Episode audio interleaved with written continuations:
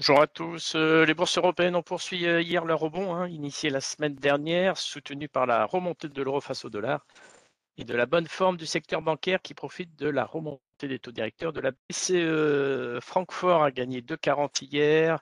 Paris a progressé de 1,95% et a retrouvé les 6300 points, tandis que Londres a également progressé de 1,66%.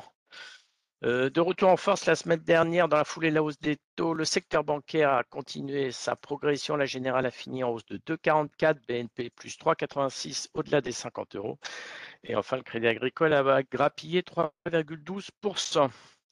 Euh, toujours hier, du côté des baisses, notons le profit warning d'Orpea hein, qui a fini en baisse de 21,54% et qui a entraîné dans son sillage Corian qui a baissé de 3,25%. Concernant cette nuit, euh, hier soir euh, à Wall Street, la bourse de New York a terminé en hausse hein, et a conservé son élan technique alimenté par l'espoir d'un ralentissement de l'inflation aux États-Unis. Avant la publication de cet indicateur clé, cet après-midi, le Dow Jones a grappillé 0,71%, le Nasdaq plus 1,27%, tandis que l'indice élargi S&P 500 a progressé de 1%. Pardon. Notons qu'après clôture, il y a Oracle qui a publié des résultats conformes aux attentes, l'action progressait de 1% après clôture.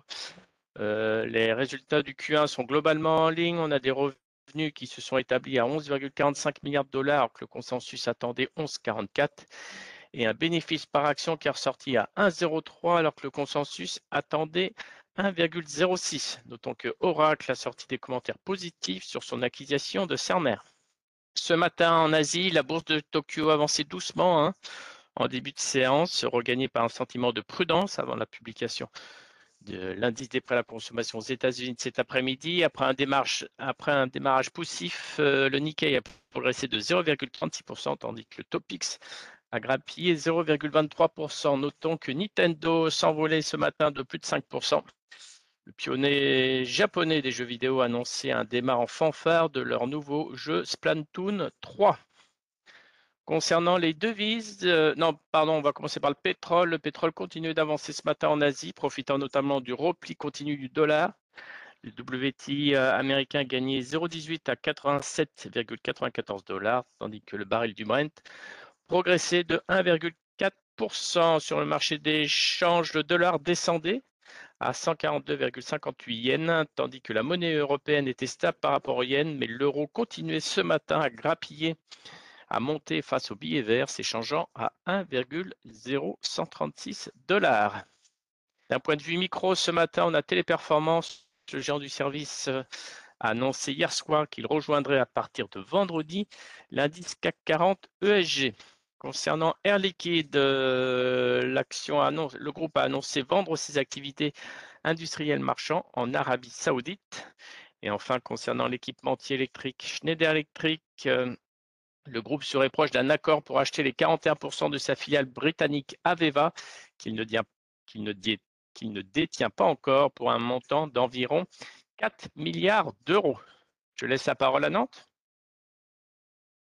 Line Data un EBITDA pour le S1 qui ressort à 22,7 millions d'euros, ce qui est stable, un résultat opérationnel courant du S1 à 15 millions d'euros et ainsi un résultat net par du groupe pour S1 à 12 millions d'euros. Attendu en baisse, les résultats opérationnels résistent sur le S1 malgré la poursuite d'efforts du RD soutenu et la reprise des déplacements, du marketing et des événements ainsi que l'augmentation de recours à la sous-traitance pour accompagner la croissance de la division service. Et je terminerai avec Séché Environnement, chiffre d'affaires contributif du S1 à 429 millions d'euros, soit plus 21%, donc 14% de croissance organique.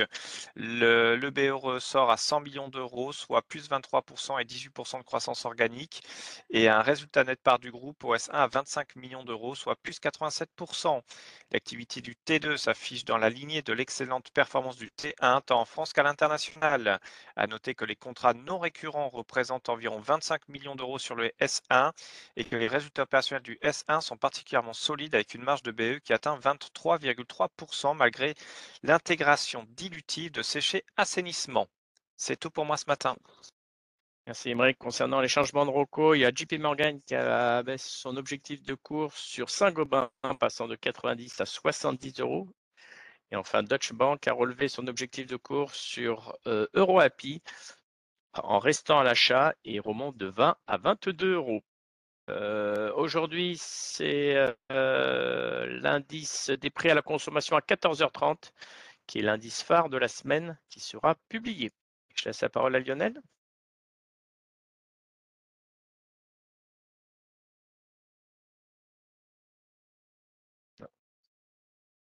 Lionel n'est pas là, donc je vous laisse et je vous souhaite une bonne séance. Merci à vous.